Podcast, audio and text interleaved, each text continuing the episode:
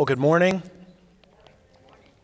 Privileged to open the Word of God with you this morning. It was a sincere joy to see Aaron Campbell here last week, was it not? His words about trusting God in times of difficulty were an encouragement, and I trust that you were encouraged. Well, we are in a series uh, in the book of Daniel. Two weeks ago, Josh shared from chapter 4. And if you are not there, I invite you to turn. I want to add my comments in terms of our post election time, specifically because they relate to our message today. Regardless if your candidate won or lost, let me please urge us to keep the election to keep political matters in their proper biblical context. Matthew prayed this and said this in his prayer. While we should all give thanks to God for his blessings, which are many, multifaceted, and I don't think we can ever give thanks enough, we must remember that God and God alone is our Savior. Those aren't just words. We are citizens of heaven. God and God alone is our Savior. And God and God alone is our hope. Our hope. Neither the kingdom of God nor the Messiah arrives on Air Force One. It just doesn't happen.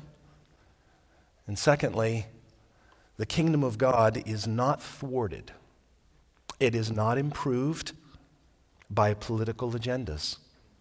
Political agendas do not detract from the kingdom of God.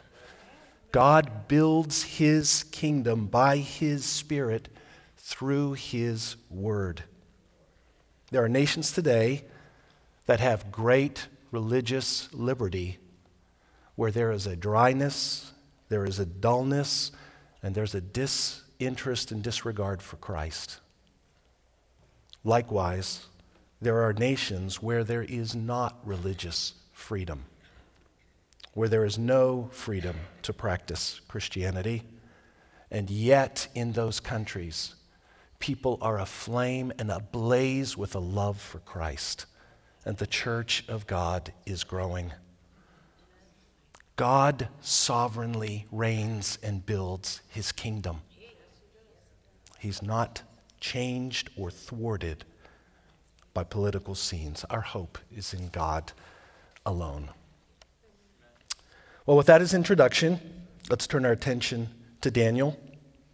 And let me say two preliminary points before we jump into the text here. First, Daniel wrote this message for the people of God, the Jewish nation.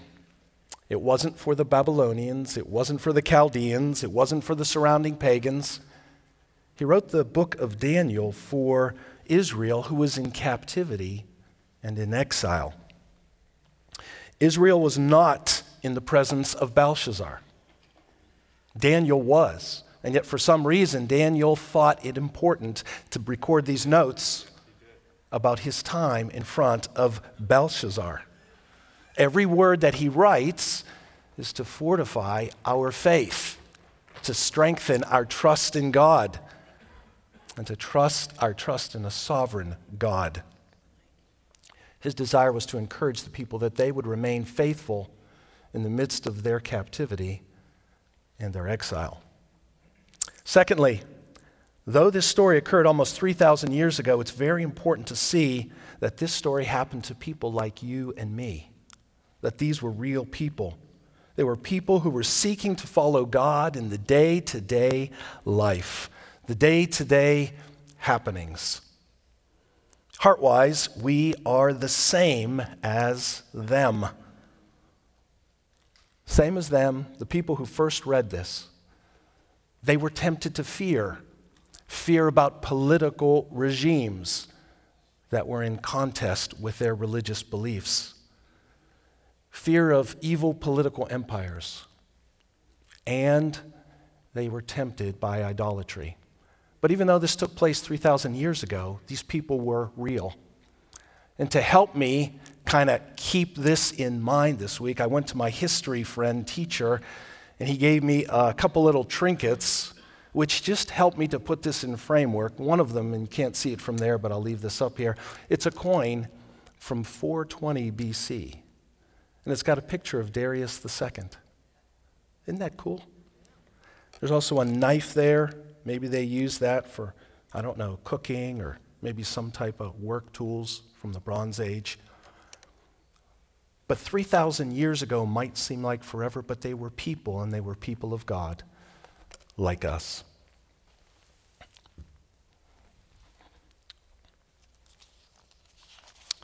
Well, let's look at Daniel chapter 5, and before we do, let's pray.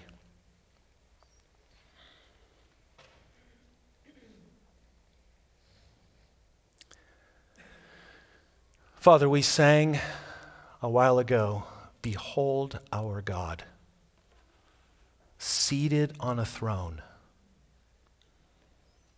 None can compare.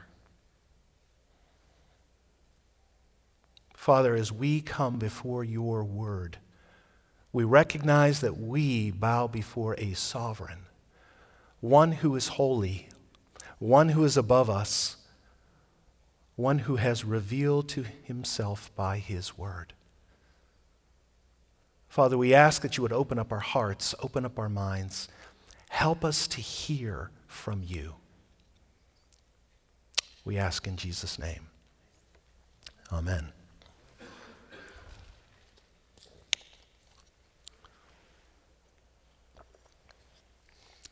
The title of my message is When God Interrupts a Party when God interrupts a party.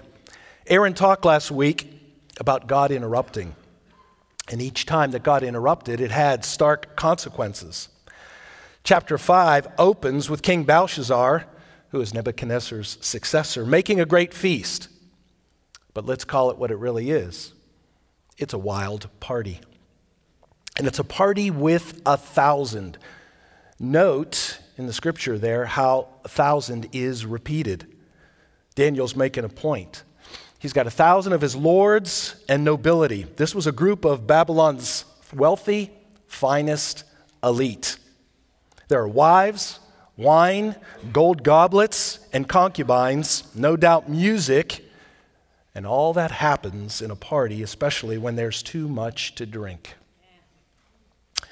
Notice also in the scripture that Daniel repeats five times in the first four verses or so that people were drinking. So use your imagination. What's going on? And it's all being led by Belshazzar. He says there, it says there that he's eating in front of his lords. Normally, a royal king in this setting would eat in a private room with a few guests. He wouldn't eat in the main ballroom, but he's present for all to see, and he intends to be seen. This is his time to show off. To make matters worse, Belshazzar is leading the people in the worship of idols idols of gold, silver, bronze, iron, wood.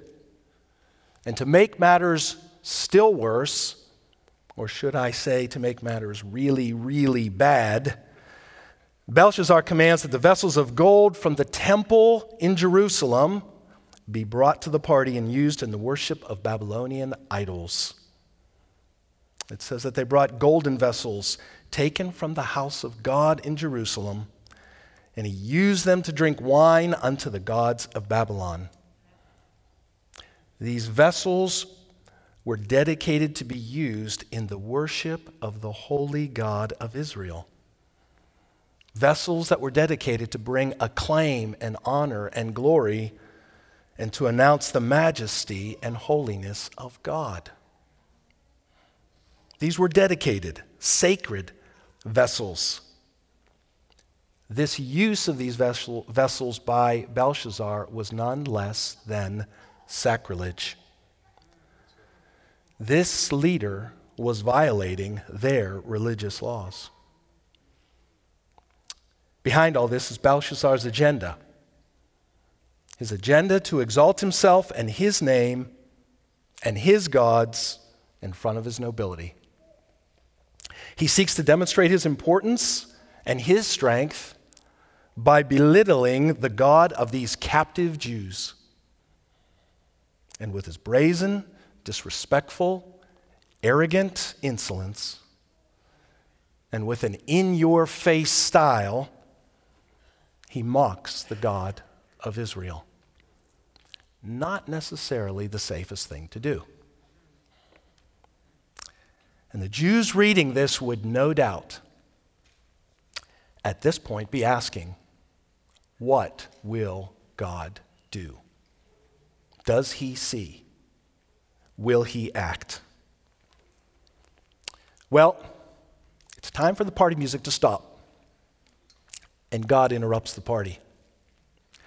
Daniel records that this act of Belshazzar's pride of his idolatry, of his sacrilege, to this God immediately responds.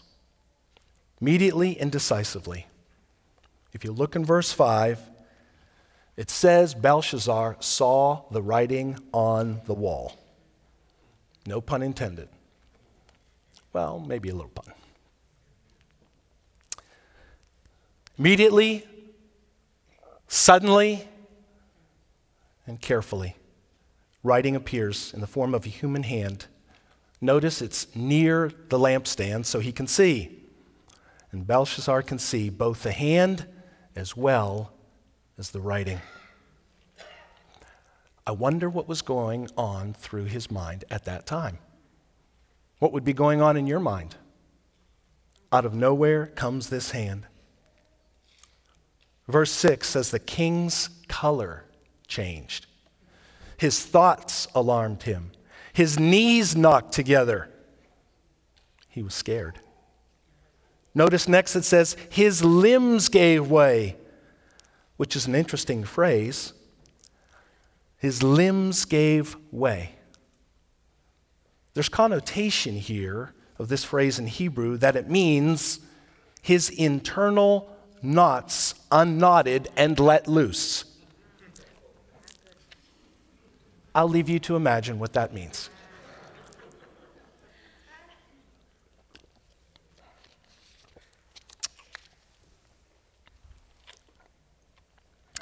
Belshazzar's alarmed and he wants answers. So badly does he want answers that he offers reward to the third highest position in Babylon, as well as gold to anyone who can interpret, interpret what the writing is on the wall. As was customary, the king's wise men were brought in. However, they couldn't do the job, they couldn't interpret the writing. So the queen approaches. Queen is thought to be Belshazzar's mother. So she comes in, she's permitted to come in. She recommends that Daniel be brought in to interpret. She brings high praise of Daniel. She no doubt remembered his involvement with Nebuchadnezzar she speaks about Daniel as having an excellent spirit, knowledge, understanding. He, after all, had held high position in Babylon. He had a reputation. Well, Belshazzar, like a good boy, listens to his mother. He brings in Daniel. But in speaking with Daniel, he lets loose with his arrogant, condescending jabs. Look at verse 13. Are you that Daniel? I have heard of you. Are you that captive, exiled Jew? Is that who you are? There's doubt in the writing here. I have heard about you. You can give the interpretations, right? All the while, it was Daniel's involvement with his father, Nebuchadnezzar, that had given change. Daniel was involved, he had a reputation. Well, Daniel, if you are able to give interpretation, I will, verse 16, give you gold and authority in this nation and make you third. And he belittles Daniel and he towers over authority in him and he seeks to make himself known. But so ends Belshazzar's smug monologue. Now it's time for Daniel to respond. Verse 17 King, keep your gifts, but I will interpret the writing on the wall.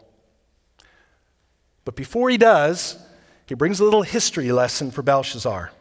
Verse 18 It was the Most High God who appointed and gave your father, the great Nebuchadnezzar, his greatness. The Most High God gave him his power. The Most High God gave him his authority. The Most High God gave him his renown. It was the Most High God. And he did give him power. He had power to take life, he had power to give life, to permit life. He was a king with authority. But when Nebuchadnezzar's heart became proud and arrogant and was lifted up, he himself was humbled and he was brought down. He was driven out and made mad like a wild beast.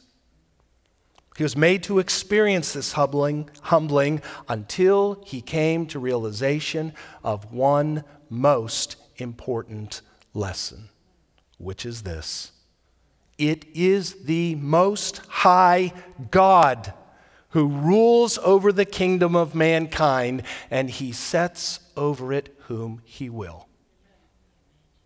It is the Most High God and God alone who rules over the kingdom of mankind and sets over it whom he will.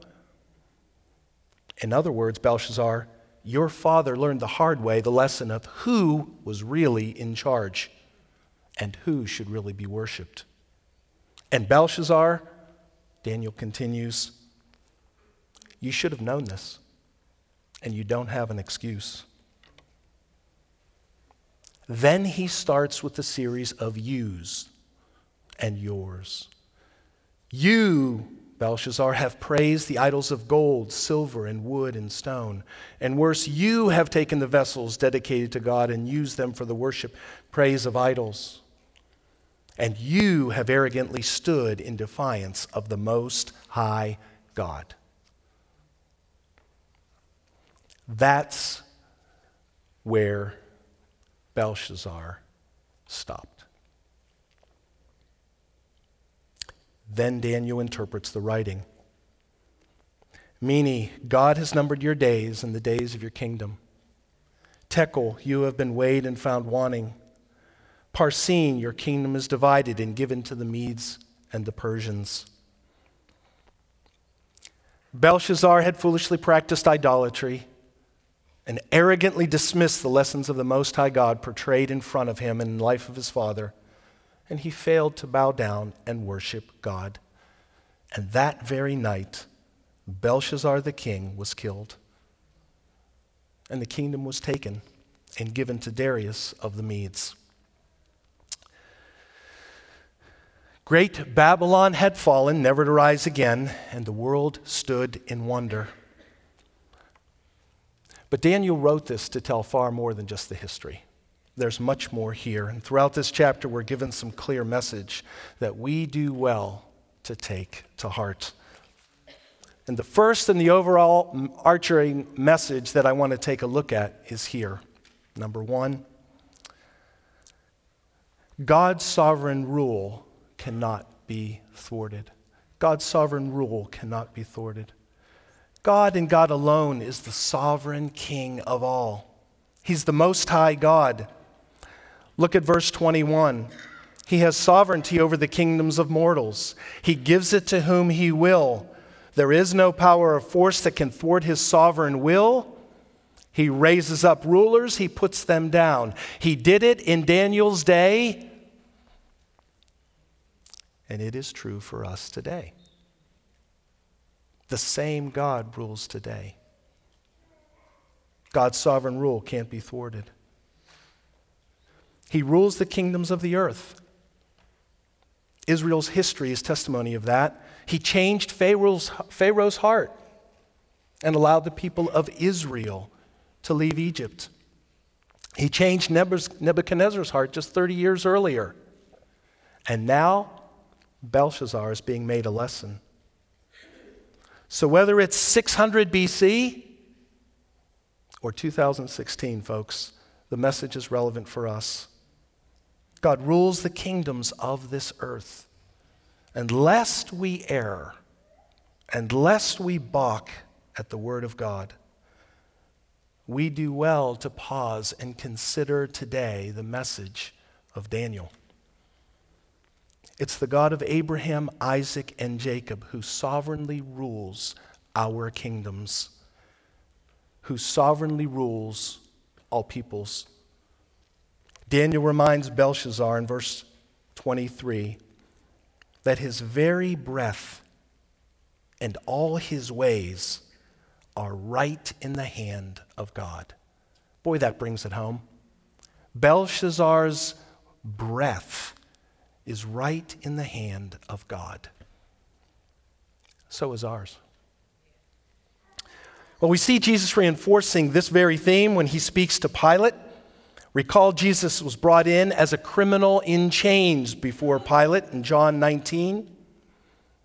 10 through 11 read this way So Pilate said to him, You will not speak to me? Do you not know that I have authority to release you and authority to crucify you? Which he did. But Jesus answered him and said this You have no authority over me at all unless it is given to you from above. Though Jesus was in the midst of his last day, though Jesus was about to face the cross, he knew without question who really had authority and who was in charge of his life. Again, we're reminded in Daniel that there is no king, there is no kingdom, there is no era or place that is outside of God's sovereign rule. He has authority, he will make the judgment. He raises up who he wills, he lowers whom he wills. Neither the kingdom of God nor the will of God is thwarted by political agenda. Daniel sought to bring hope to exiled Israel to assure them that their God is able to bring down tyrant kings and deliver his people from oppression. He's able to bring his purposes to pass. So, folks, we, like Israel, can take great comfort comfort in this truth. God and God alone determines the outcome of his people. God and God alone determines the outcome of his people. God and God alone determines the outcome of his people. And we are his people. He determines our outcome. It's the Most High God, verse 21, that rules over the kingdoms of mankind, and he sets over it who he wills. He's in control of all things. His rule cannot be thwarted. That is good news. Secondly, we see from Daniel 5 that idolatry is offensive to God and it will be punished. Idolatry is offensive to God and it will be punished. If the God of Israel is the most high God, and of course he is, then idolatry is the ultimate expression of unfaithfulness to God.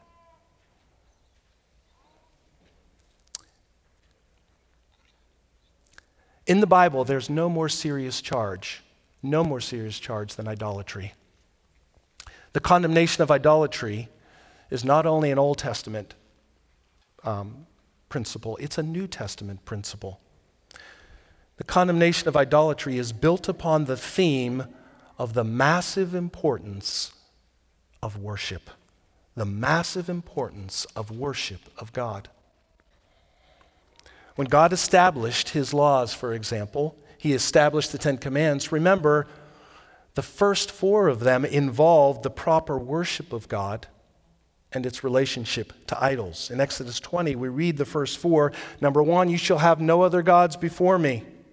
Number two, you shall not make for yourself a carved image. Number three, you shall not take the name of the Lord your God in vain. And number four, remember the Sabbath day to keep it holy. 40% of the Decalogue is about the proper worship of God. Secondly, when God established himself among his people, he focused and prioritized on the practices of worship. He spent much time detailing the different parts of the temple, the different vessels in the temple, the robes and the furnishings of the priests, all that had to do with worship. It was key. When the degeneration of God's people began, it began with a disruption, firstly, in their worship. It was key. When he judged people for sin, it was in connection to false worship or the worship of idols. Worship is a massive theme throughout the scripture. And here in Daniel, it's of course reinforced. And to that end, Daniel calls out Belshazzar. Look at verse 23. You, Belshazzar, have lifted yourself up against the Lord of heaven. You have praised the gods of silver, gold, and bronze. And notice how he says, Those gods do not see. Those gods do not hear. Those gods do not know, like our God. Our God sees. Our God hears. Our God knows. That's the God we serve. The judgment brought to Belshazzar, yes, was for his pride, but it was connected to his pride as he worshiped idols and false gods. And because of that, judgment and punishment came. It's interesting to me that Daniel tells Belshazzar he has no excuse. There's no excuse. Verse 22, he says, You knew better. You should have humbled yourself. You saw it demonstrated for you. There's a similar theme if we look in Romans chapter 1. Similar theme to this, verse 18. And it says this For the wrath of God is revealed from heaven against all ungodliness and unrighteousness of men, who by their unrighteousness suppress the truth, truth about God. For what can be known about God is plain to them because God has shown it to them. For his invisible attributes, namely his internal power and divine nature, have been clearly perceived ever since the creation of the world in things that have been made, so they are without excuse. For all that, though they knew God, they did not honor him as God or give thanks to him, but they exchanged the glory of the immortal God for images resembling mortal man, and birds and animals and reptiles. They practiced idolatry. Friends, no one will ever be able to stand before God and say, I did not know. I didn't know I was supposed to bow down and worship you. God has made it plain. As humans, not only are we created with a capacity to worship God, but there's an obligation to do so. There's an ownership that God has not only over his people, but over all creation. So there's warning, warning throughout Scripture about the worship of idols. The Bible says that our hearts are deceitful. It says that they're plagued by sin. And as John Calvin said, our hearts are factories of idols. Now, just because we don't have temples in our community dedicated to idol worship does not mean that we are not likewise tempted to the worship of false gods. Remember how the Bible describes worship. It's far more than just attending a service. The Bible looks in and digs down into the realm of the human heart.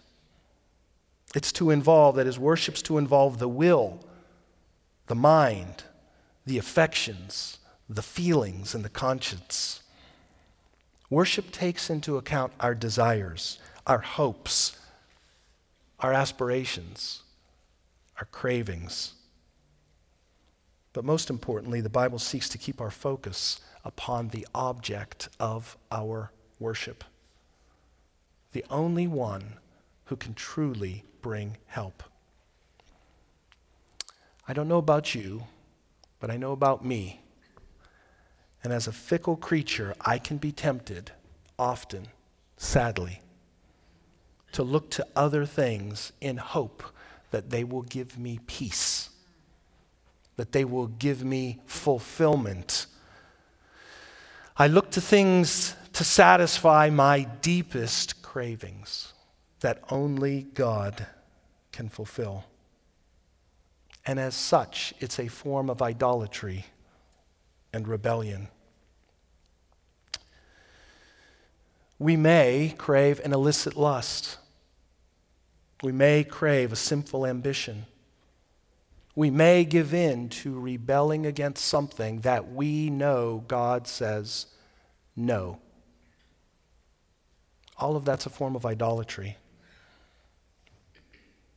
But we also may crave things that are not so sinful as it seems. We may crave things that are actually good. We just may crave them too much. Like a better lifestyle or a better bank account. And we might say, I would only be happy if I had a better lifestyle or a better boss or a better bank account or a better car or a better education or a better or a better or a better. And deep down inside can well up within us desires for things to make us happy other than God. It might be a better relationship or a different relationship. But, friends, God and God alone, and in our relationship to Him, is where we're to find lasting fulfillment. We must stay vigilant to guard our hearts from things which will compete for our allegiance.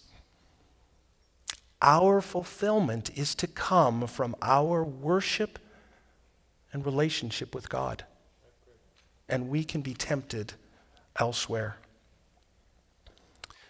As an aside, amidst life's temptations and difficulties, we are called as a church family to care for one another.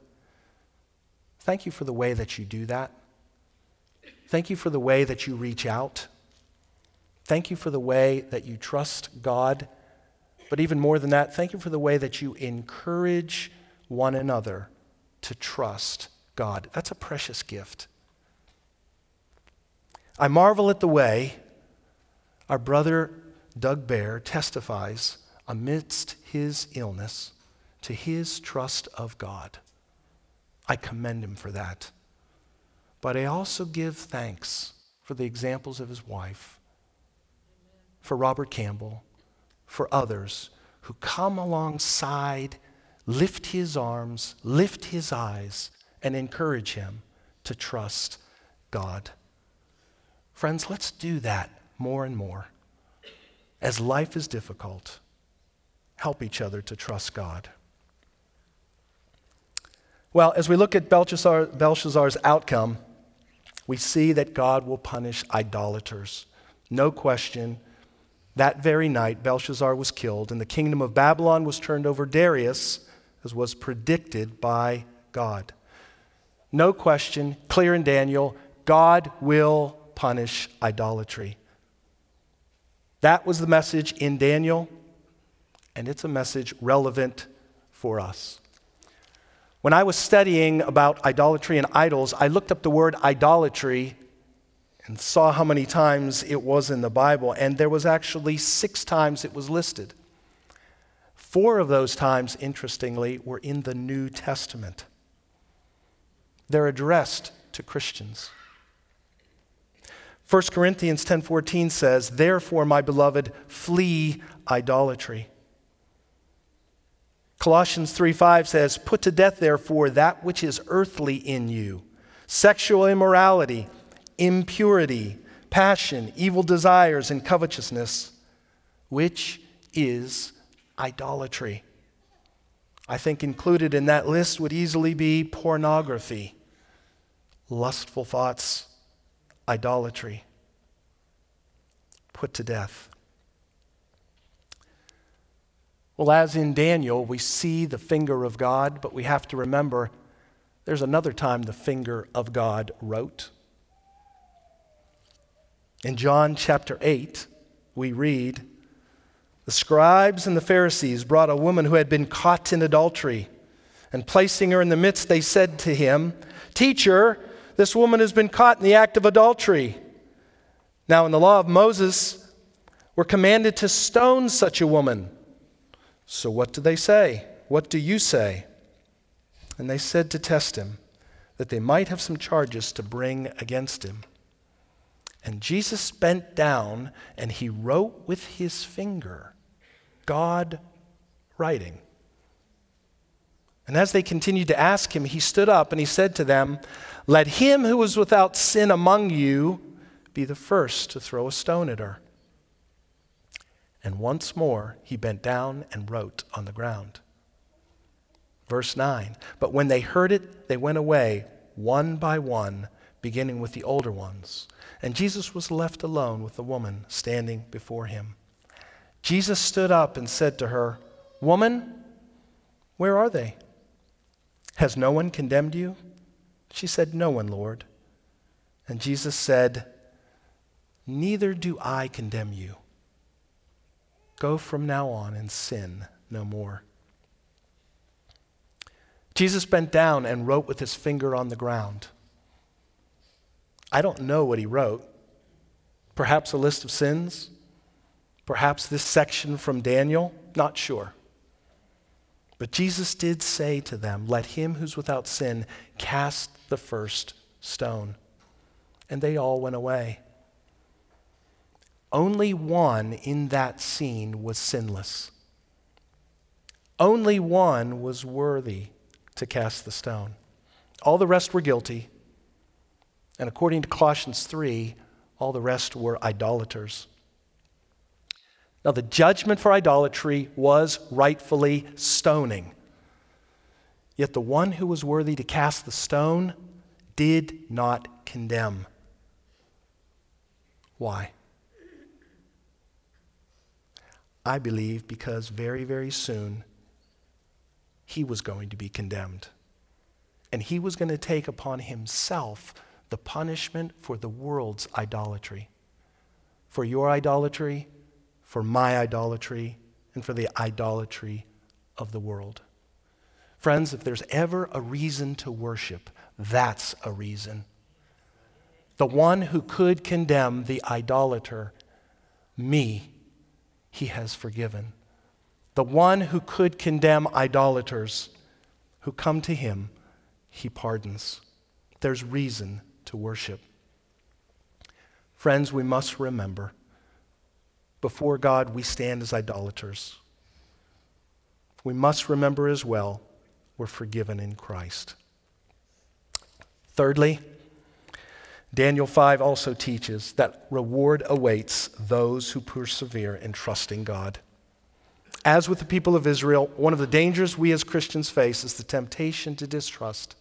The temptation to distrust, especially when fulfillment is delayed. Probably one of the most significant events in Europe during World War II is that of D Day, June 6, 1944, when the Allied armies the beaches, stormed the beaches of Normandy. With that attack, there was delivered a death blow to the Axis powers. It was a decisive event and, in many ways, guaranteed the eventual total destruction of the Axis powers in Europe. But the war that day was not over. Many battles had to be fought, even though the outcome, in fact, was determined. Friends, the death blow for us has been given. As Josh mentioned, Christ has risen from the grave. He has defeated sin and death. Our future has been secure. There is coming a time, there is a tension between now and then, but there is coming a time when we will see the fulfillment of Christ. But in the meantime, we continue to walk by faith. Perhaps you feel like an exile. Perhaps you long for the day when to see Christ. Perhaps you're walking in a time of difficulty. Friends, take heart. Our King reigns supreme. Our King is coming. He will reward, will reward those who trust him. He'll reward, reward those who continue to follow him. So continue to trust, continue to obey, continue to persevere. Your reward is great. Our God is sovereign, He's in control. Let's pray.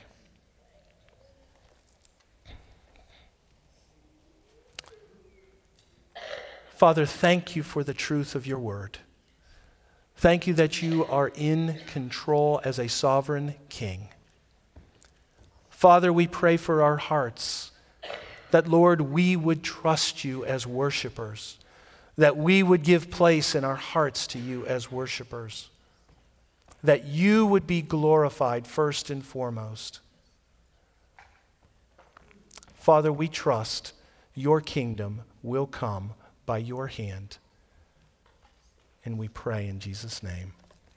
Amen.